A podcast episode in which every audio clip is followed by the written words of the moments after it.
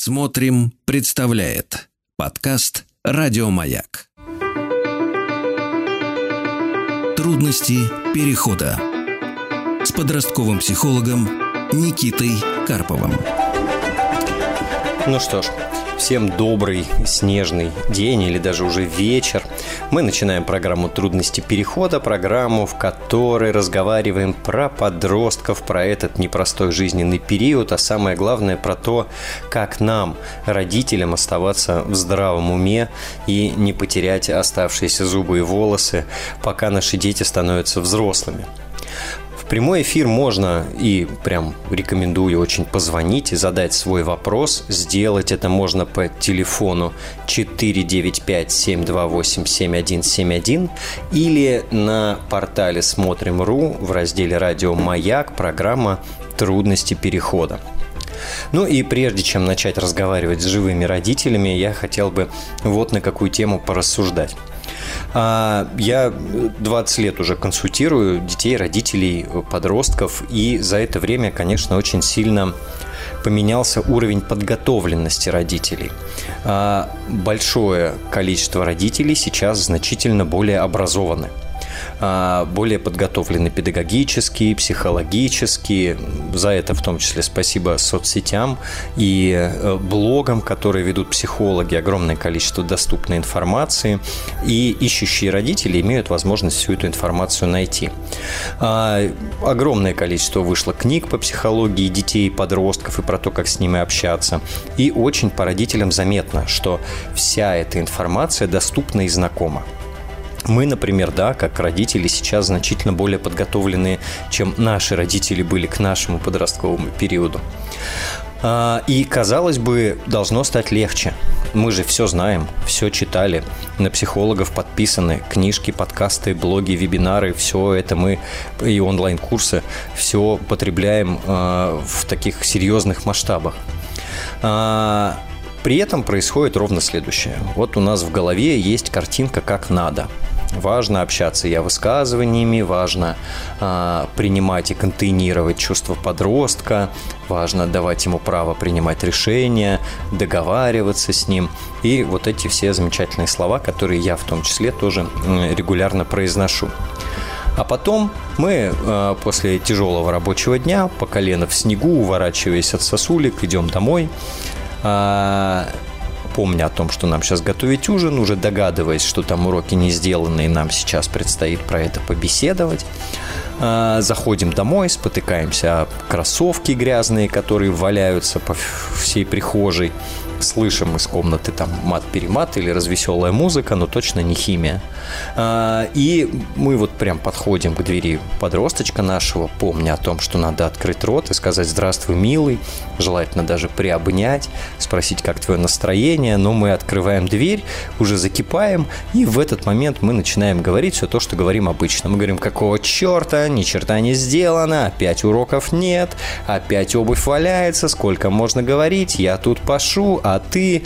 Ну, и подросток нам в ответ, безусловно, хамит, и тут у нас совсем э, планочка падает. Э, и все знания, все замечательные прекрасные навыки куда-то растворились. Причина этому очень простая. Для того, чтобы быть сознательным, для того, чтобы быть психологичным, а, для того, чтобы вообще помнить все то, что мы прочитали, очень важно быть хоть в сколько-нибудь а, ресурсном состоянии, простите за это слово, обладать достаточным уровнем энергии, чтобы осуществлять целенаправленные действия. А наше собственное состояние, наш уровень энергии – это вообще последнее, зачем мы отслеживаем. Мы же привыкли в режиме подвига существовать. Все всем, а себе напоследочек все, что осталось осталось, то есть ничего.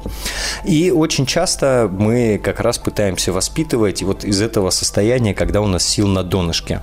А, конечно, никакие блоги, никакие умные мысли не всплывают в голове в этот момент, а мы действуем минимально затратным образом, то есть максимально привычным. Там, где рельсы у нас в голове проложены еще с, с нашего детства, что надо наорать, заставить, наказать там и так далее.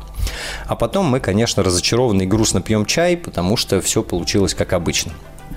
А, к чему я это рассказываю? К тому, что очень здорово читать, слушать. Это очень прям важно, нужно.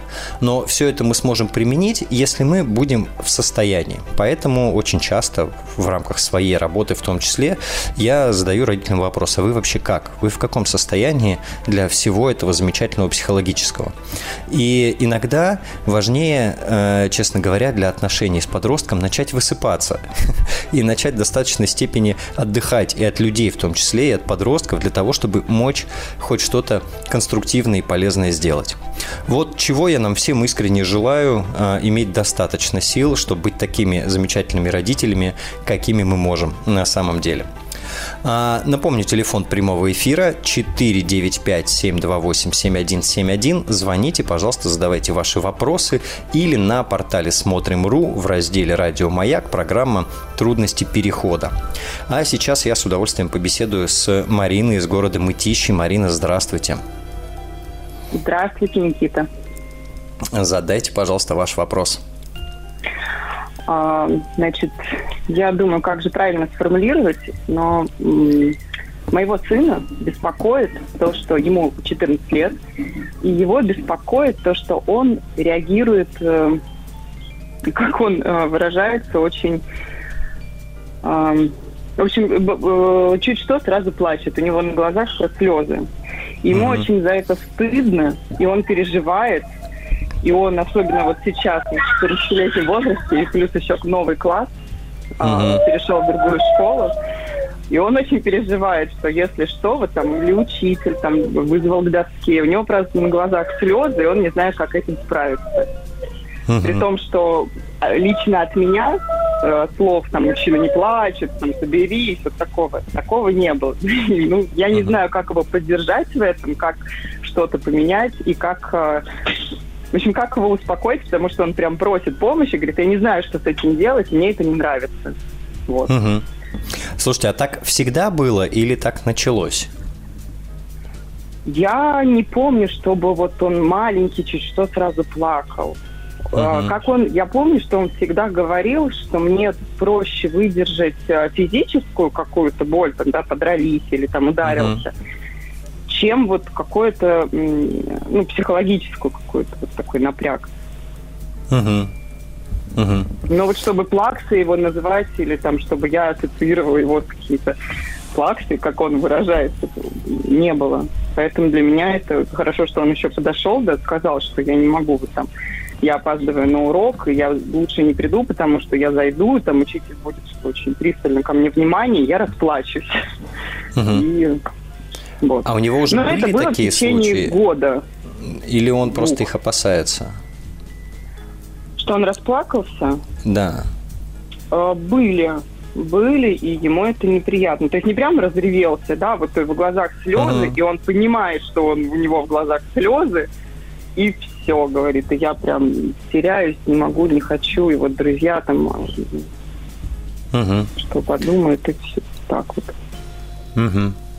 А он с кем-то, кроме вас, вообще про это говорил? Есть у него друзья, которые знают про его такую особенность?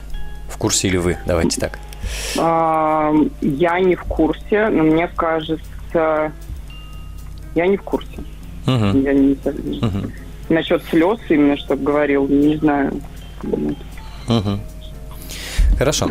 Э, смотрите, ну тут похожа такая история, что, во-первых, мы все разные, и у нас у всех разные способы эмоционального реагирования, и бывают более чувствительные и менее чувствительные. Да, и вот он отчасти, похоже, более чувствительный. При этом это сейчас сочетается ну, вот с э, гормональным вот этим периодом подростковым, когда, в принципе, с управлением эмоциями у всех сложности. И э, мы становимся еще более чувствительными, еще более такими реактивными.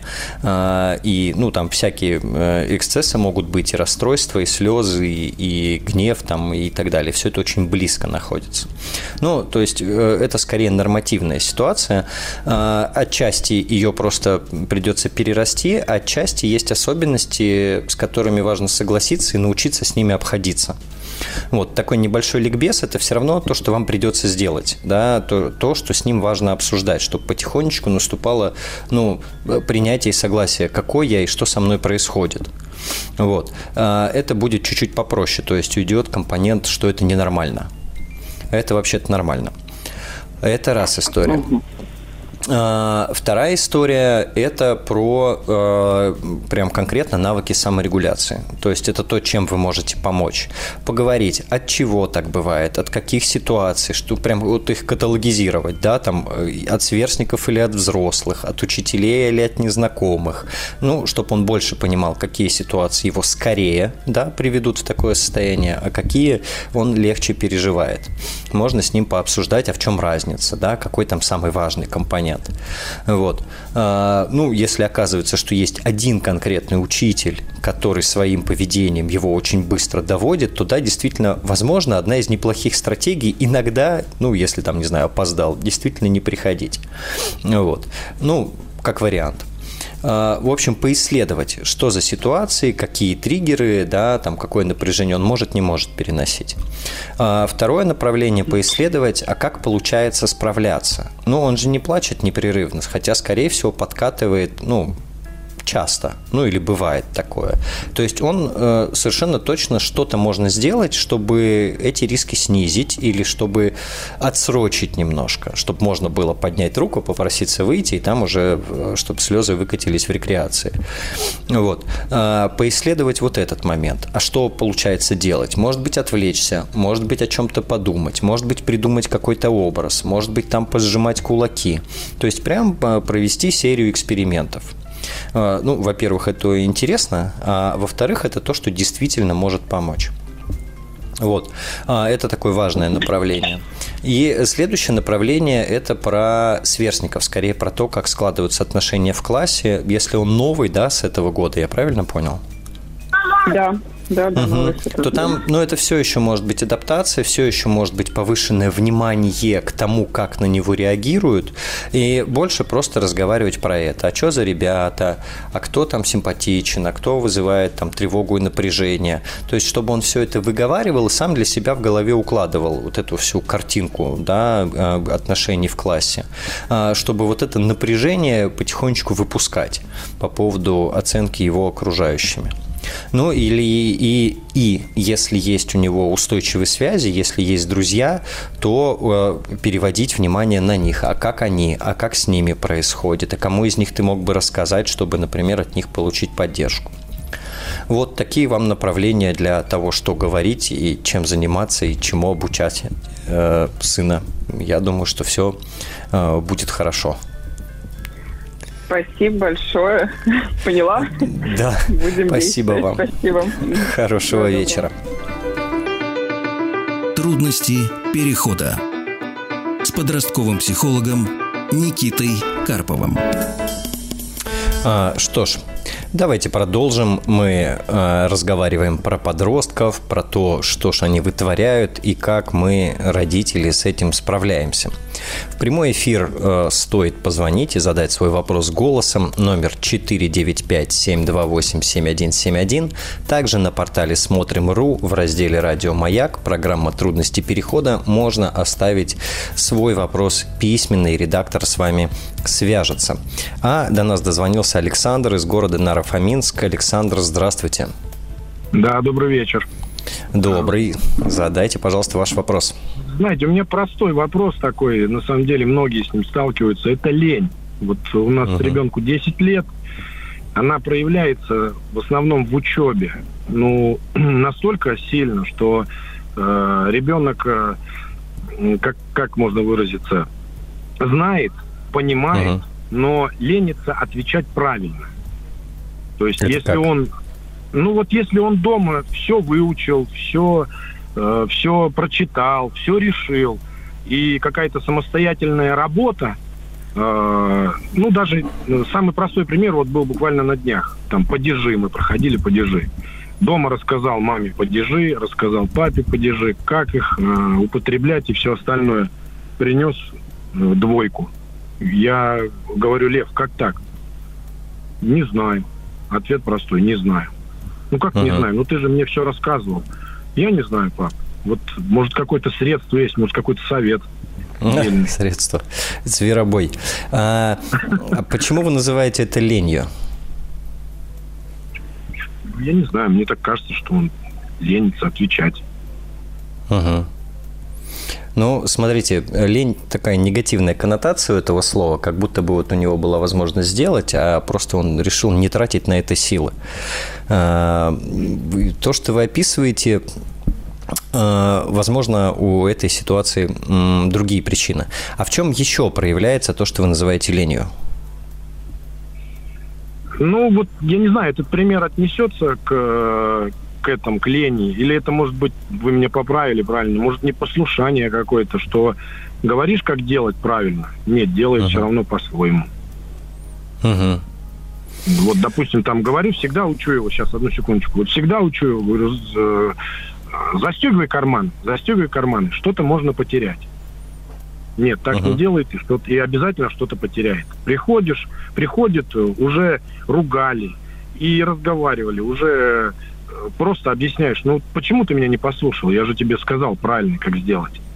Не uh-huh. знаю, я не знаю. Uh-huh. Так и тут, на все ответ один, я не знаю. Ну, я вам давайте сначала про «не знаю» отвечу. Когда дети и подростки чаще всего отвечают так, а, э, это, скорее всего, самый короткий путь к тому, чтобы неприятный диалог прекратился. Вот, все остальные пути оказываются более длинными. А, да, это действительно из разных опер вы описали ситуации. А, то, что дети пытаются и стараются сделать по-своему, это вообще-то детский мозг так учится. Э, очень трудно учиться на чужих словах и на чужих правилах. И э, эффективнее всего учиться на собственном опыте. А, единственное, что там в 10, 11, 12 лет еще не всегда хватает рефлексии, не всегда хватает головы этот опыт обобщить, анализировать и э, перевести его в инструкцию для себя. Ну, то есть надо потерять там раз 20, да, чего-то ценного для того, чтобы уже захотелось не терять, грубо говоря.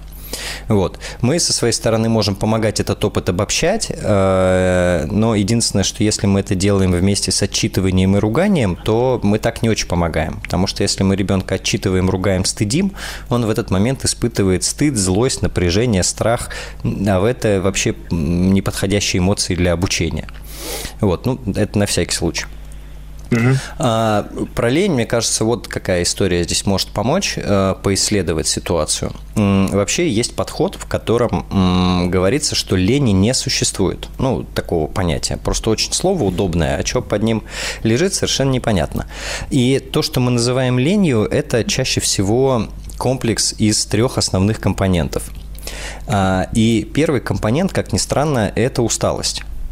Э, можно вспомнить свои ситуации, когда мы ленимся, и окажется, что там в 80% случаев у нас действительно мало сил, мы действительно устали. Э, и понятно, что здесь ключевой рецепт – это отдохнуть. Но ни один из примеров, которые вы привели, он под усталость не, не очень подходит. Э, хотя бывает такой уровень усталости, когда у детей это очень часто вообще пропадает концентрация. Вот. Вторая причина, второй компонент того, что мы называем лень, это отсутствие понимания зачем. То есть отсутствие смысла, отсутствие мотива делать тем или иным образом. Э, на примере с карманом пока масштаб потерь э, для него недостаточно велик. То есть вот э, цели сохранять то, что лежит в карманах, явной нету. И это стыкуется еще с тем, что в этом возрасте достаточно короткая временная перспектива. То есть подумать наперед – это вообще не про младших школьников и не про начинающих подростков. Это из нашего взрослого мира.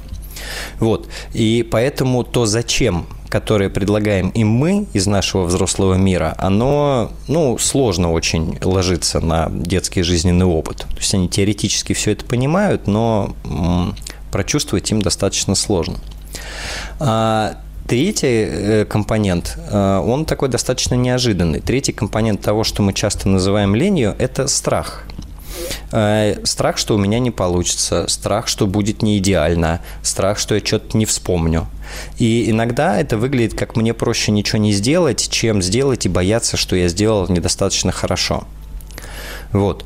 И, например, ситуация, которую вы описываете со школой, когда дома я все знаю, а на самостоятельной или при ответе у учителя я ничего не могу сформулировать, а, я бы первую очередь посмотрел на то, сколько он напряжения по этому поводу испытывает, насколько ему тревожно и страшно отвечать, писать контрольную, да, вот в каком он состоянии в этот момент находится.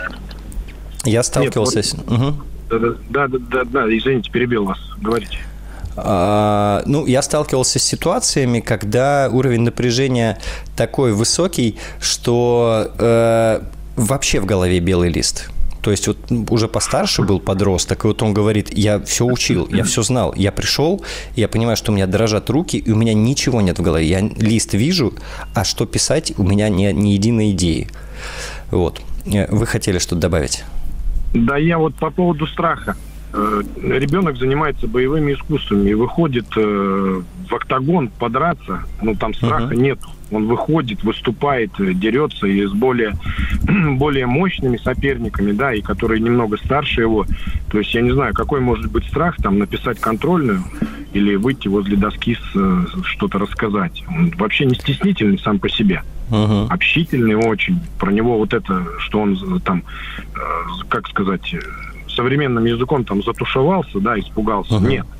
Он, это не про него. Угу. Ну, э, октагон и э, класс э, и учитель – это разные все-таки сферы, и в октагоне больше физики, например, да, а младшим школьникам все, что с физическим действием связано, оно вообще легче дается. Если бы там условно можно было телом изобразить все, что в самостоятельной надо написать, это большая часть бы младших школьников справлялась. А, смотрите, я не настаиваю на том, что причина именно в этом, но то, как вы описываете, оно прям похоже. Я бы поисследовал.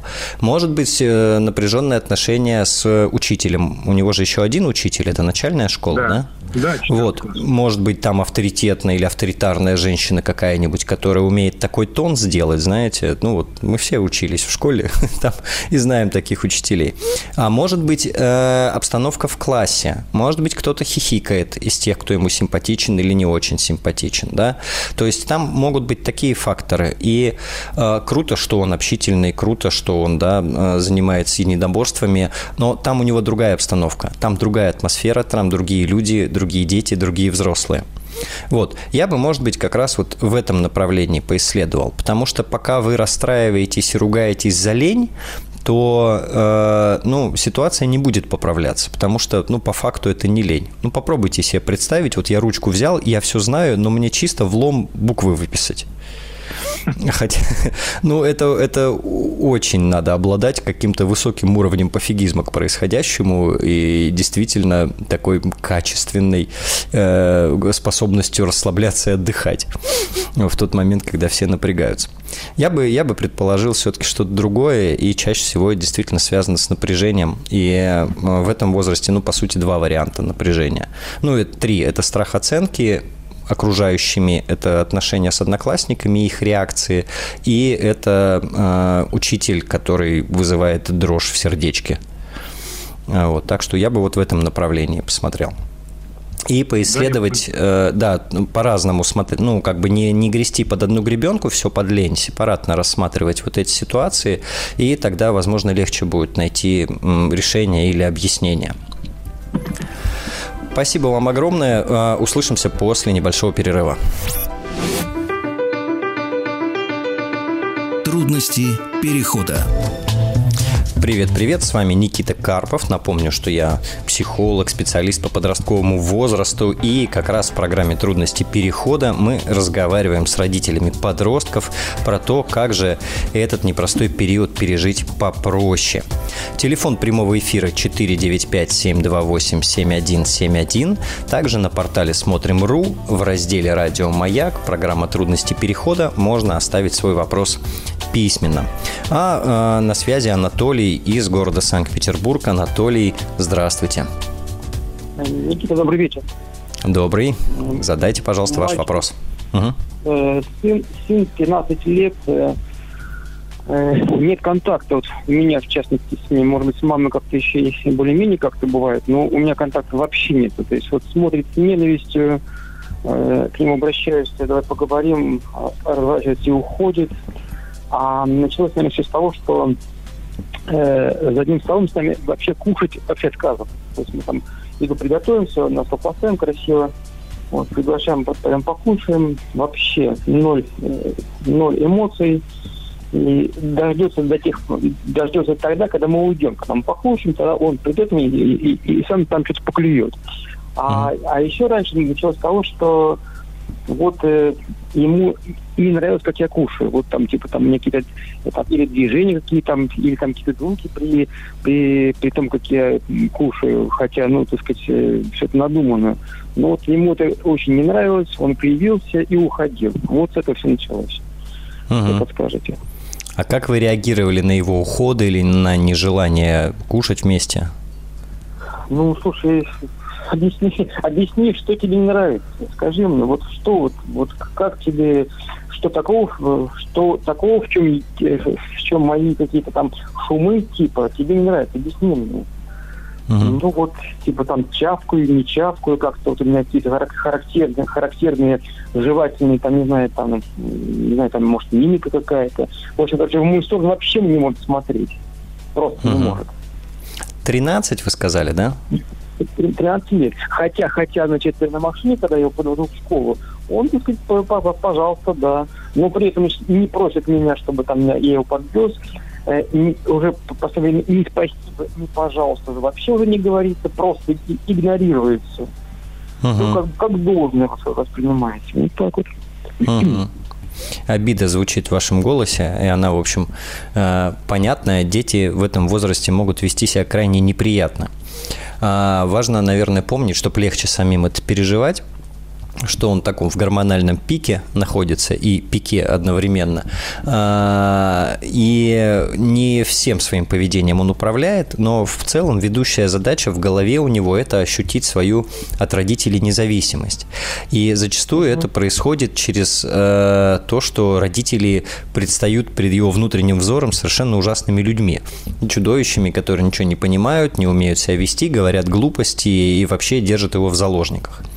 А, и, э, соответственно, э, вместе с этой картинкой получается у него какая задача? Поменьше контактировать, э, то, что ему от вас нужно брать с презрительным выражением лица, ну и вот как-то так сосуществовать, да, то, что вам от него нужно, активно этим пренебрегать. А, и вот его психике нужно какое-то время в этом пожить. Наверное, самое сложное для родителей в этот период – это не обижаться.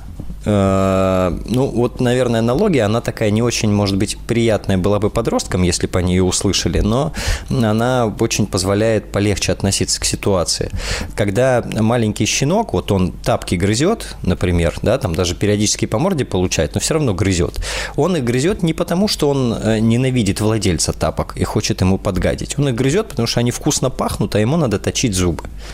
Вот. Примерно э, так же происходит в подростковом возрасте. То есть есть вот эти все проявления, они не потому, что мы какие-то там плохие, отвратительные, что-то действительно не так делаем, ну, э, если мы более-менее, а, а потому что психике надо от нас отстроиться. При этом психика подростка не может признать, что он какой-то не такой. Значит, какие-то не такие должны быть родители. И это действительно очень неприятный период, он эмоционально неприятный, а, но он заканчивается. Вот это тоже важно понимать, что это не навсегда, это не то, э, как он к вам относится на самом деле и как будет относиться дальше, но это не навсегда. И здесь, наверное, что можно сделать? Возвращаясь к изначальному вопросу про контакт. А, да, да, первое, не давить э, с контактом потому что давление будет порождать исключительно противодействие. То есть у нас позиция примерно такая, как в «Маленьком принце» лисенок обучал, да, ты сиди и жди, а я буду там высовывать мордочку все дальше и дальше. То есть наша задача демонстрировать, показывать или проговаривать готовность. Я готов с тобой пообщаться, я готов с тобой время провести. У меня вот есть такое предложение. И, ну, и спокойно относиться к тому, что он не готов да, и не хочет.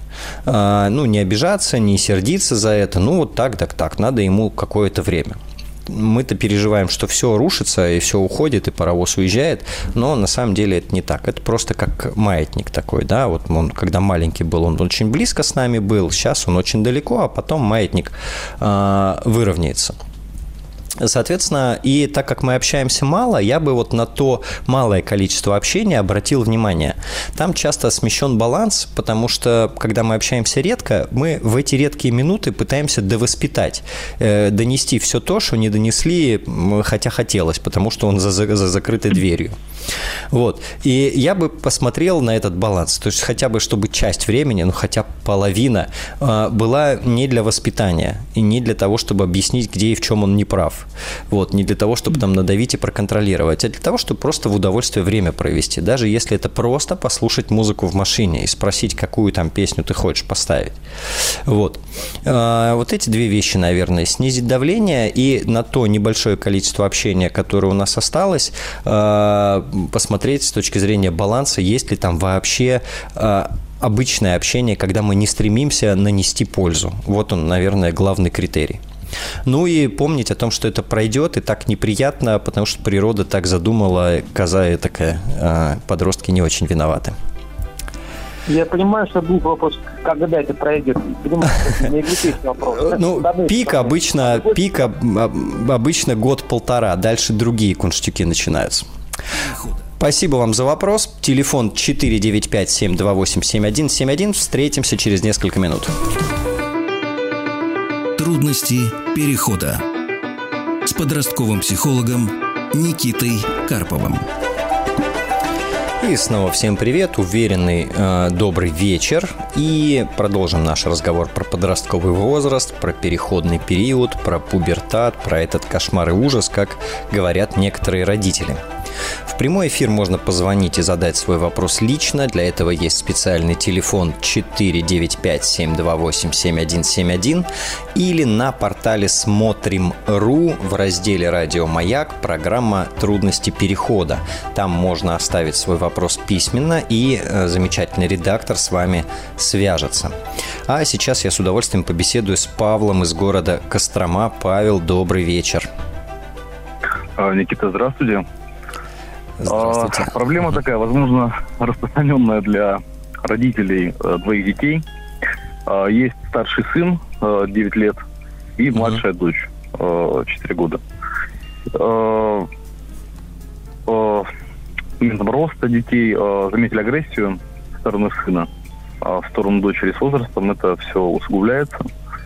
Э, сейчас эта агрессия появляется прям ярко, вплоть до каких-то э, до физики доходит, да, а, может быть драк и физических контактов. А, и также агрессия начинает появляться в сторону родителей и родственников ближайших. Вот прям совсем не знаем, а, что делать, как себя вести по отношению к этому.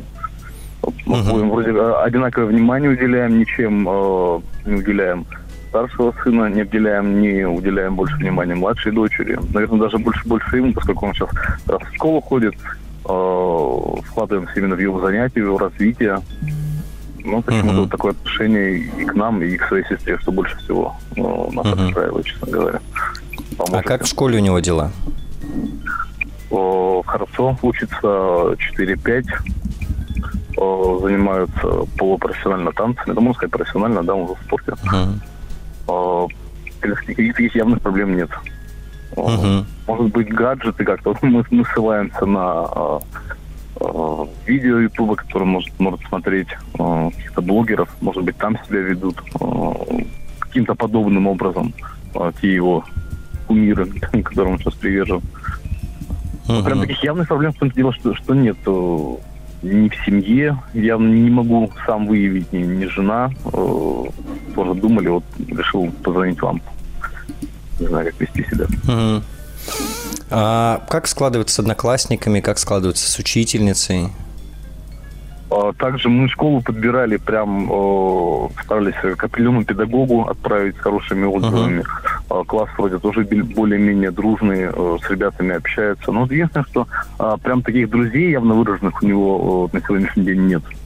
Uh Uh-huh. Нет тех, кого он именно зовет в гости. Ну, как, допустим, вот, относительно себя, да, как вел себя в его возрасте. Но может, сейчас век просто другой, да, что люди меньше общаются стали, ну, именно, именно дети. А, больше как-то в интернете. Uh-huh. Uh-huh. Ну, вот как-то так. Uh-huh. Хорошо. А, много свободного времени? Практически нету, каждый день на занятиях. Угу. То есть э, школа, уроки, э, дальше тренировка, э, там, не знаю, дополнительные занятия, английский. То есть ну, практически каждый день, не знаю, там один день у него, вот, там, воскресенье, как свободный день. Угу. Угу. Хорошо. Ну, э, у меня версия такая. Давайте я версию озвучу, а потом, да, что может быть делать. Э, надо понимать, что занятия, школа, тренировки – это все ситуации, где надо собой управлять. Причем, если он полупрофессионально бальными занимается, там уровень саморегуляции должен быть суровый прям вообще.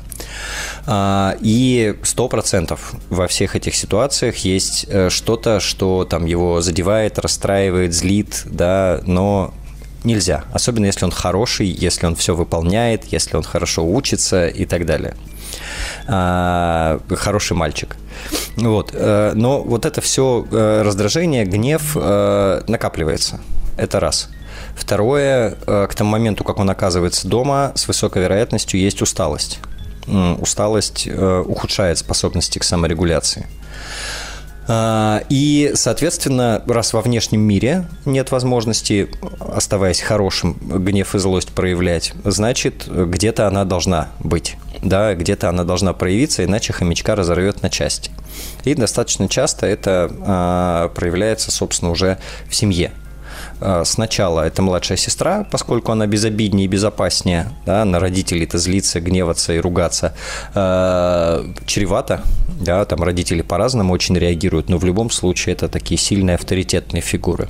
Но если уже и на вас перешло, значит, э, ну, через край, скорее всего, вот этого там напряжения, раздражения, усталости. Э, может быть, наблюдали, что если каникулы, то э, в меньшей степени там третьего дня каникул, то в меньшей степени стычки происходят. А, ну, если не наблюдали, то понаблюдайте. Как раз там, да, каникулы скоро. Соответственно, тут одна из рекомендаций – это ну, подразгрузить э, немножечко, и должна быть возможность э, выбегиваться, да, выпрыгиваться, балбесничать. То есть вот, вот это все отреагировать танцы это как бы спорт, но не очень подходит, потому что это очень регулируемый спорт. Вот. А вот какой-нибудь там бесячий центр детский, да, или там просто на улице шарохаться э, и, делать все что угодно, то есть и кидаться снежками там, да, э, меситься на горке. Вот такие вещи. И, возможно, этого должно быть больше просто. И просто свободное время, где можно вообще побыть собой. И не держать лицо, не управлять поведением и так далее. Вот. И это может сбалансировать. В том, что касается агрессивного поведения по отношению там, к сестре и к родителям, здесь, э, наверное, важный момент не делать акцент на «ты должен там, любить, уважать» и вот это вот все, а акцент делать на правилах да, ты имеешь право злиться, ты имеешь право сердиться, там, кричать, но есть границы, которые мы не переходим. У нас есть правила, да, в нашей семье. Мы не деремся, мы там не ругаемся матом. Ну, я не знаю, какие у вас э, правила. То есть должна быть легитимная зона выражения гнева и выражения агрессии. Вот. А, ему не вдомек, э, по адресу он, не по адресу. То есть у него еще совсем небольшой возраст для того, чтобы во всех этих тонкостях разбираться. Поэтому там объяснять, что сестра тут ни при чем, с высокой вероятностью, э, да, ты тут зло сеешь, с высокой вероятностью это там э, порождает чувство вины и еще вот то самое напряжение, из-за которого его прорывает и разрывает. Вот, то есть э, здесь, э, в этом возрасте, чаще всего дело в том, чтобы поменять процесс, поменять режим, не что-то в голове, да, то есть не чему-то его научить. Вот. А, ну и если злость, гнев, там, раздражение присутствуют, вот, да, прообучить. Можно по пообучать э, легитимным, дозволенным способом выражения эмоций. Можно сказать, я злюсь, да, порассказывать про эту злость. Можно покричать. Ну, крик там вреда никому не наносит, вот, если сильная злость. Можно придумать игру, где можно обзываться, но всякими смешными словами. Вот. Ну, то есть, какие, как здесь немножко творчество проявить. Родители обычно очень боятся детской агрессии и сразу тоже начинают быть суровыми э, вот, или очень переживательными. А это просто, ну, так проявляются чувства, которые есть. И, соответственно, мы исследуем, откуда они взялись. Э, эти чувства, скорее всего, не из дома, если дома все супер благополучно. Э, и ищем каналы, какими путями эти чувства можно отреагировать, какими их можно выразить. Вот, наверное, так я бы на ваш вопрос ответил. Я понял, спасибо большое. Действительно, возможно, причина в перегрузке и в, тем, в том, что сдерживаем как-то э, его еще и дома, когда он начинает идет э, приступ эмоций, так скажем, да, а после того, как э, был сдержан в школе, сдержан на тренировках, uh-huh. и еще и дома как-то пытаемся контролировать. Возможно, на самом деле, причина в этом, да, вы правы. Спасибо большое. По поисследуйте, да, здесь не надо резких движений делать, понаблюдайте. Э, может быть, попробуйте, да, там где-то прогулять, посмотреть, что произойдет.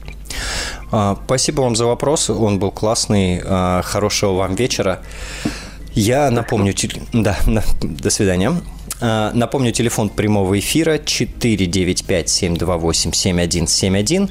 А мы сейчас поговорим с Татьяной Леонидовной из города Саратов. Татьяна Леонидовна, добрый вечер. А, очень плохо вас слышно. А, а сейчас хорошо? Вот, так получше. У меня, у меня такой вопрос. А, внуку 12 лет, и он постоянно заставляет себя просить. Вот. Это касается всего. Спуститься там или прийти поесть, э, пойти погулять с собакой. Он на все отвечает спокойно сейчас. И это сейчас длится вот, ну, буквально полчаса. Родители вообще не выдерживают, ну, начинают там повышать голос. Я стараюсь спокойно, но результат один и тот же. То есть любая просьба сейчас спокойно, и потом спуститься или прийти, подойти, как ни в чем не. Причем вы говорили про правила, я ему говорила, что в нашей семье существуют правила, что мы заставляем себя просить дважды. Здесь не дважды, здесь вот просто тысячу раз. Угу. И в результате мы все просто выходим из себя, а он успокоится. Угу. Молодец, как у вас. Сколько лет ему? 12 лет. 12 лет. Ну, собственно, самый возраст для такого поведения. А, и здесь хочется, во-первых, вам спокойствия пожелать и терпения и вам, и родителям. И вот идея, которая может немножко облегчить ситуацию. Я бы все то, что мы ребенку несем, все то, что мы от него хватим, а, я бы на три большие группы разбил. Первое – это требование или правило. То, что а, мы как будто бы приказываем, да, то, что надо выполнять безусловно. И здесь надо повнимательнее посмотреть. Скорее всего, большое количество таких требований он и так выполняет, хоть они и не озвучены. Ну, например, он ходит в школу, да, это же тоже наши требования на самом деле. Вот, просто оно пока не нарушается, поэтому мы его не озвучиваем. Ну, и здесь поисследовать. Э, требований в подростковом возрасте уже должно быть поменьше, чем в младшей школе. Второе – это действительно просьбы. Просьбы – это когда мы хотим чего-то сверх да, там, того, что он должен, или того, о чем мы договорились. И, по идее, в просьбе мы готовы к отказу. То есть мы его попросили, там, ну, помоги. Он сказал, нет, ну, ладно, ладно. Вот. А, если мы просим 300 раз, то это на самом деле не просьба, это было требование. А, и третье – это переговоры, это поле для договоренностей. И в договоренностях есть большая сложность, что там важно учитывать интересы обеих сторон, сформулировать свои, помочь ему сформулировать его и найти решение, которое обоих устроит. А, и, собственно, в подростковом возрасте требований уже хорошо было бы поменьше, переговоров побольше и какое-то количество просьб, насколько у вас хватит нервов. Ситуация, которую вы описываете, а, она похожа на то, что очень много разных требований а, пойти поесть, да, он же не может отказаться пойти поесть, э, потому что его заставят, его там на, на мозг накапают, и он поэтому э, уходит от ответа как может. Вот, он сопротивление транслирует, но достаточно мягко вот, и ассертивно, да, то есть уверенно и не агрессивно. За это, кстати, можно а, ему немножко даже поаплодировать. Вот, поэтому я вот такой путь предлагаю поисследовать и чуть спокойнее относиться. Он однозначно сейчас все больше и больше я и самостоятельность будет демонстрировать. И наша задача где-то позволить этому я проявиться, где-то напомнить, кто здесь главный, а где-то договариваться так, чтобы ему и нам э, было хорошо. Но ключевое – это терпение.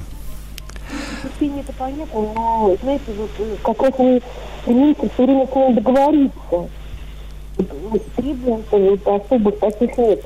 Э, и вот это сейчас относится ко всему. Даже если предложить ему какое-то развлечение, интересно, он ответит сейчас и все равно оттянет это развлечение.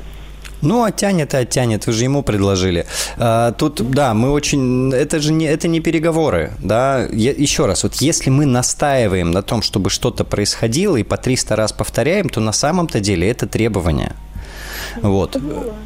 Вот. И вот это вот важно, наверное, здесь э, учесть. Мы редко по-честному просим и редко по-честному договариваемся. Когда мы озвучиваем условия и в конце спрашиваем, договорились, это тоже не договор. Ну и, наверное, тоже важно помнить, что в этом возрасте они не то чтобы сильно договороспособны. У них часто не хватает перспективы временной, часто не хватает последовательности договор выполнять, поэтому мы держим в голове, что мы, по сути, обучаем. Вот. Ну и совершенно точно какие-то требования по итогу придется отстрелить, потому что они все равно не выполняются, а вы бьетесь просто каждый раз а, за них. Спасибо вам большое. Спасибо. Я никогда не думала, что если 300 раз попросить, что это уже требование. Ну, а вы можете на себя э, перенести и представить кто-то из взрослых тоже, из ваших, там, не знаю, коллег, друзей, родственников, вас 300 раз об одном и том же попросит, а вы один раз отказали, и вам нужно 300 раз отказать. Вы как себя будете чувствовать? Да, я поняла. Спасибо вам большое. Да, спасибо, спасибо. вам за вопрос. Ага. Это очень хороший вопрос, и приятно, когда бабушки включены и переживают. А, желаю вам хорошего вечера и больше, больше спокойствия. Я то, с чего вообще начал э, сегодняшнюю передачу, э, это как раз э, ключевая история про то, что если мы хотим чего-нибудь конструктивное по отношению к детям, особенно к подросткам, то нам для этого нужен ресурс, нужно спокойствие. А получается раз за разом одно и то же. Они нас зацепили, мы разволновались, спокойствие утеряно, и дальше мы действуем по наитию, про тому, как э, передано нам мудростью предков.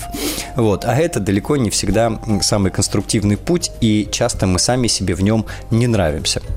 Телефон прямого эфира 495-728-7171. Буду рад вашим звонкам, и мы встретимся с вами через несколько минут.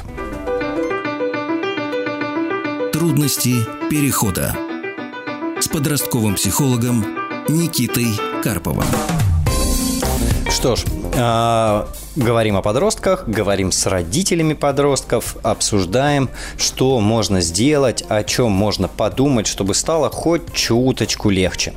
Телефон прямого эфира 495-728-7171 или на портале Смотрим.ру в разделе «Радио Маяк» программа «Трудности перехода». Там можно оставить свой вопрос письменно. А на связи Алена из Санкт-Петербурга. Алена, добрый вечер. Добрый вечер, Никита. Очень приятно. За... Взаимно. И большое спасибо вам за такую очень нужную, полезную передачу. У меня вопрос следующий. У меня сложности, ну, как мне кажется, да, у, у сына с общением с одноклассниками. Точнее, ранее он учился в начальную школу в одной школе, пятый угу. класс он по обстоятельствам перешел в другую школу, но в связи там, опять-таки, семейными обстоятельствами в шестой класс пошел в третью школу. И в третьей школе, э, в шестом классе, ну, столкнулся, вроде сначала с общением нормально было с одноклассниками, но потом в итоге э, столкнулся с ситуацией буллинга. То есть, э, ну, такая ситуация, о которой я не знала. Он пытался решить все сам и никогда ни о чем не жаловался. Единственный факт, что я понимаю, что что-то не так, это по учебе, поскольку ранее он учился очень хорошо, и причем я с ним не сидела за уроками, он сам самостоятельно справлялся. Uh-huh. И в этой школе он, к сожалению, скатился. Но я сильно не требовала, потому что думала, нужна адаптация. Вот, в итоге ситуация там была не очень хорошая, приход... пришлось обращаться и в полицию, и к психологам. И угу. в результате мы сменили школу, то есть сейчас он пошел в седьмой класс, э, это уже четвертая школа по счету. Ух. И там, э, да, там, э, там здоровая, ну, это частная школа, небольшие классы, Э, подобной ситуации, конечно же, не будет, потому что все на виду, директор замечательно, все как бы всегда с родителями, э, ну, в общении, то есть э, атмосфера спокойная. Единственное, что э, первая неделя, которую в сентябре он пошел, он, естественно, ему, ему было боязно, я так понимаю, ну, я бы угу. тоже переживала, поскольку это новый, новая стены, новые люди, новые ученики, но все другое, да. Угу. И он держался обособленно, ну, скажем так, закрыто.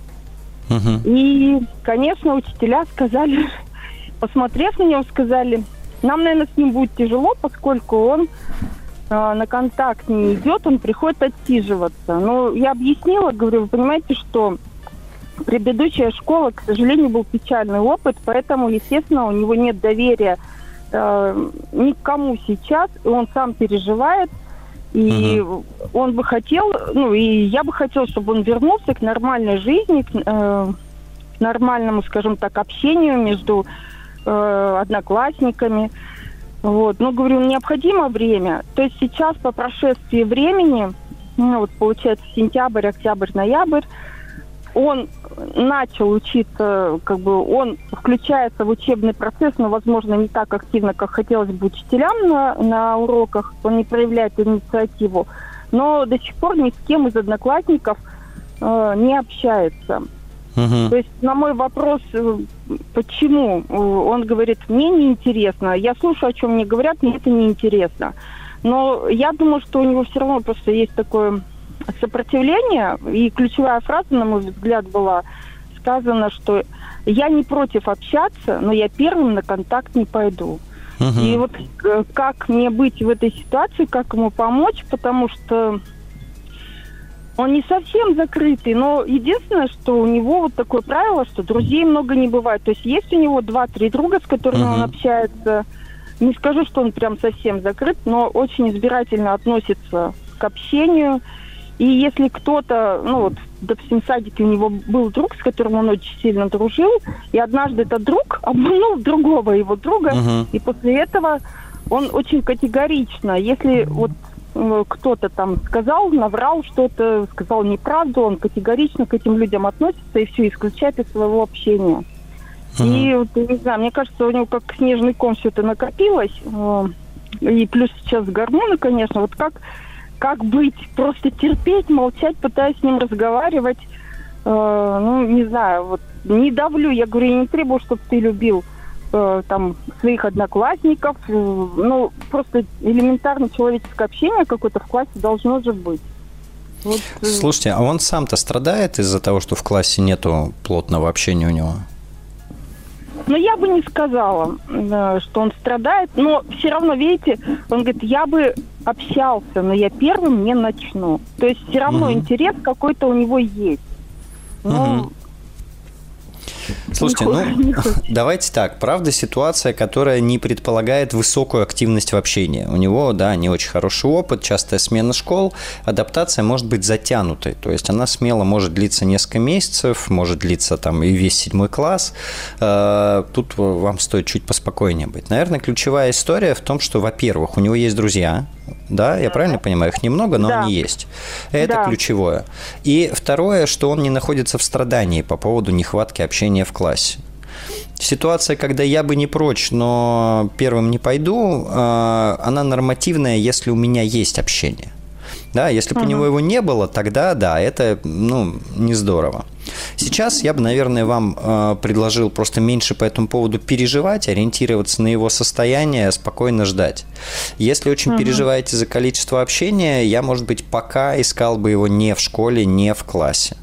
Э, так проще в случайных коллективах, кружки, тренировки, лагеря, подростковые тусовки, чтобы набирать позитивный опыт, с которым потом вот в устойчивую среду уже идти так, как вы описываете ситуацию, выглядит вообще-то неплохо, учитывая буллинг э, и вот все эти эксцессы, которые вы описывали. Угу. Ну, да, общение у него есть вне школы, но uh был, был у нас опыт э, хождения в спортивной секции. Сейчас он никуда не ходит, это только школа. И вне школы это э, игры по сети, то есть с друзьями uh он играет все у него там они что-то покупают, строят, ну, такая. Ну, это, это так сейчас выглядит нормальное общение у подростков. Ну, возможно. Летом, конечно же, это мототехника, это квадроциклы, это катание угу. там по лужам и всякое такое. Угу. Ну, да, наверное, в большей степени это я переживаю, что учителя говорят, что он не контакта, ну, не, как, не контактный, не, угу. не, не контактный, да, и конечно, не хотелось бы, чтобы как-то это на нем сказалось. Но... Ну, вот пока из того, что вы рассказываете, прям повода для ярких переживаний я не вижу, честно говоря. Вот. Э, тут важно в конечном итоге, чтобы у него появился достаточно сильный запрос, чтобы к этому общению и взаимодействию прилагать усилия. Вот. И осмелиться. И неплохо было бы заиметь еще позитивный опыт э, общения, ну, это уже вне школы uh школа, потому что достаточно сильно отличается а, от э, разного другого общения. Там устоявшийся коллектив, там готовая структура, а, сложившиеся отношения, микрогруппы и так далее. И туда, конечно, сложнее а, встроиться. Это требует большего количества коммуникативных навыков, это требует э, ну, больше смелости. Хорошо спасибо. Еще такой, знаете, момент. Вот э, если что-то не выучил, ну или не понял, э, допустим, вот по химии сейчас у нас э, сложности, у него э, по, я боюсь, что у него появляется такое, как отвращение к предмету. То есть учиться не хочет. И в те дни, когда, допустим, какой-то предмет, с которым он хуже справляется, то у него голова болит, то горло uh-huh. болит. Ну, в общем, uh-huh. начинает э, поиск каких-либо причин. Ну, вот тоже как э, пережить все это, ну, беседую, я объясняю, что это необходимо, мы тоже все это проходили. Ну, как-то пытаюсь с ним именно договариваться, что все-таки в школу надо ходить и учиться, это необходимость.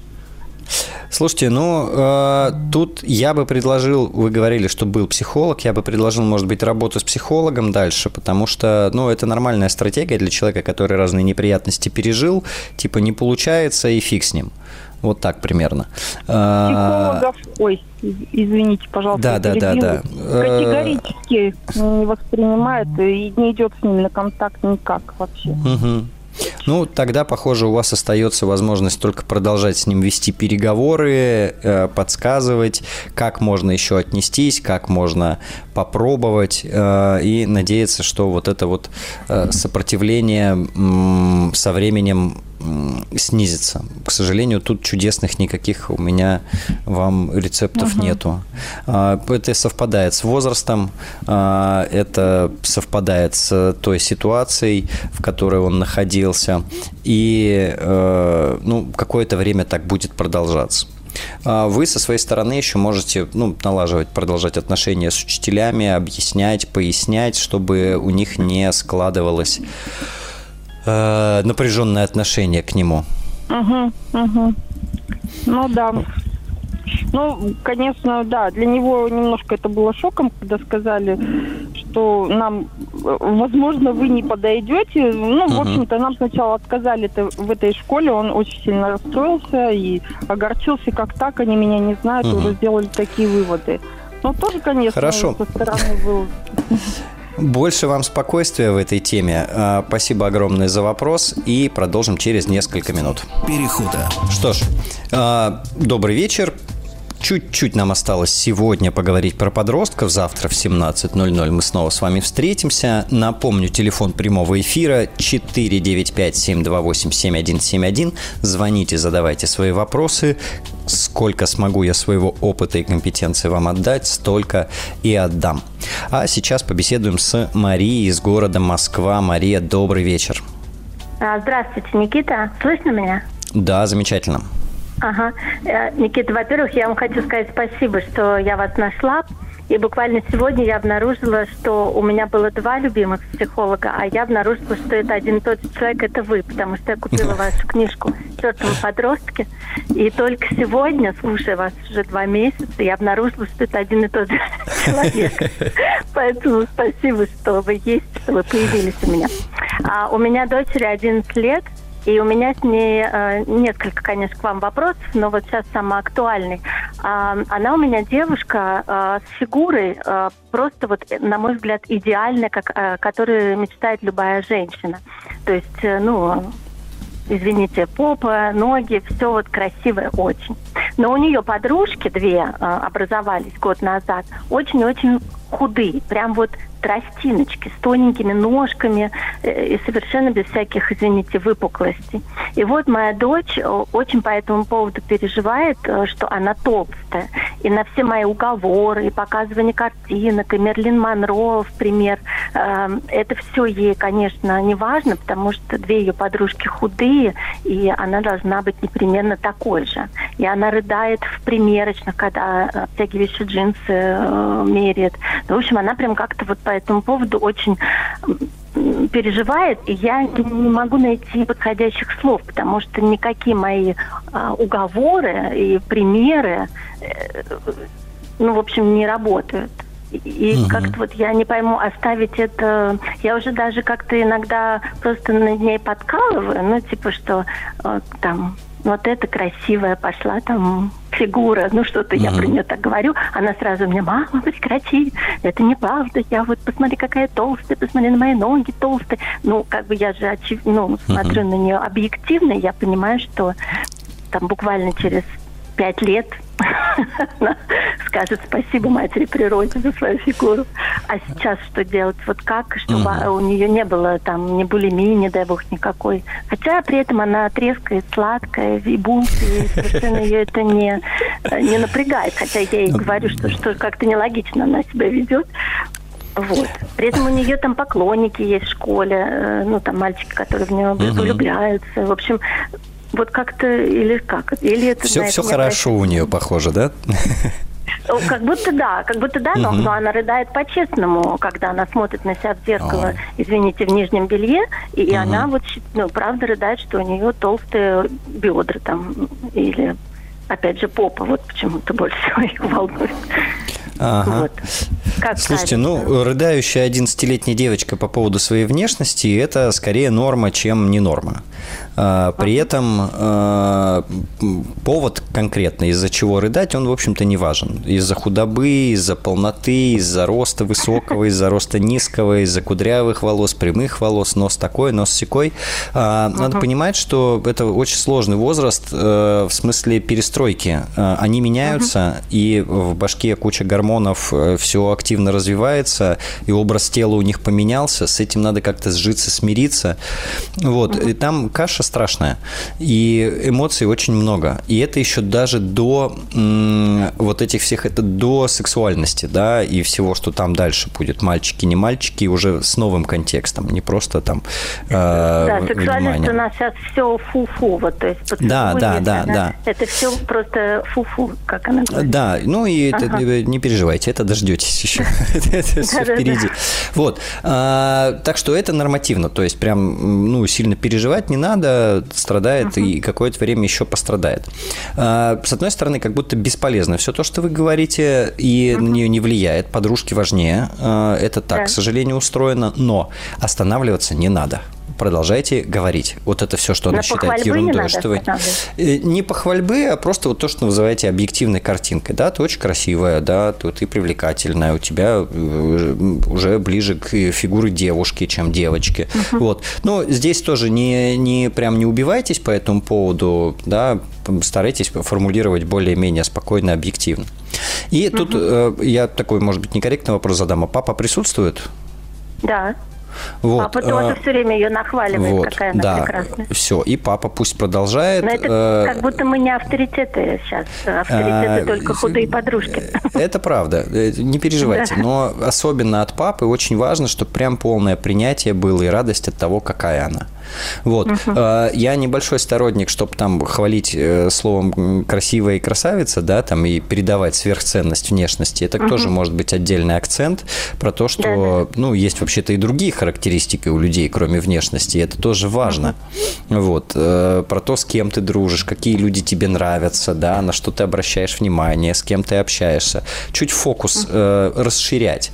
Понятно, что это не сильно поможет сейчас там мощное движение в сторону того, чтобы свои внешностью разобраться. Но угу. чуть по чуть вы вот эту штуку можете добавлять. А, а вот, пока... вот с булимией, угу. вот чтобы вот я ее почему-то очень боюсь. Но как расстройство узнать, пищевого она... поведения да. это неприятная штука. Если она бывает голодная, если она регулярно ест и не ходит потом, а, чтобы это все вытошнить в туалет, то вы как бы не переживайте, булимии нет. Вот. А, и анорексии нет. То есть, если она не садится на диету, там, на какую-нибудь лютую, вопить об этом может сколько угодно. Но пока действий не предпринимается, прям не переживайте. А, ну, тоже, чтобы не нагнетать. Понятно, что это неприятная история. Тоже тоже бывает случается, не буду здесь э, говорить, что там это точно всех минует, но пока из того, что вы рассказываете, все выглядит очень нормативно и звучит. И я думаю, что ну просто какой-то немножко период должен пройти, пока uh-huh. она целиком дозреет, да, до там э, своих телесных изменений. Дальше Понятно. будет проще. Мне просто казалось, 11 лет это еще так рано, вроде как. Но здесь природа не, не согласна. Да, да, да. Спасибо вам большое за вопрос. Хорошего вечера. Мы с вами встретимся завтра в 17.00. Еще больше подкастов «Маяка» насмотрим.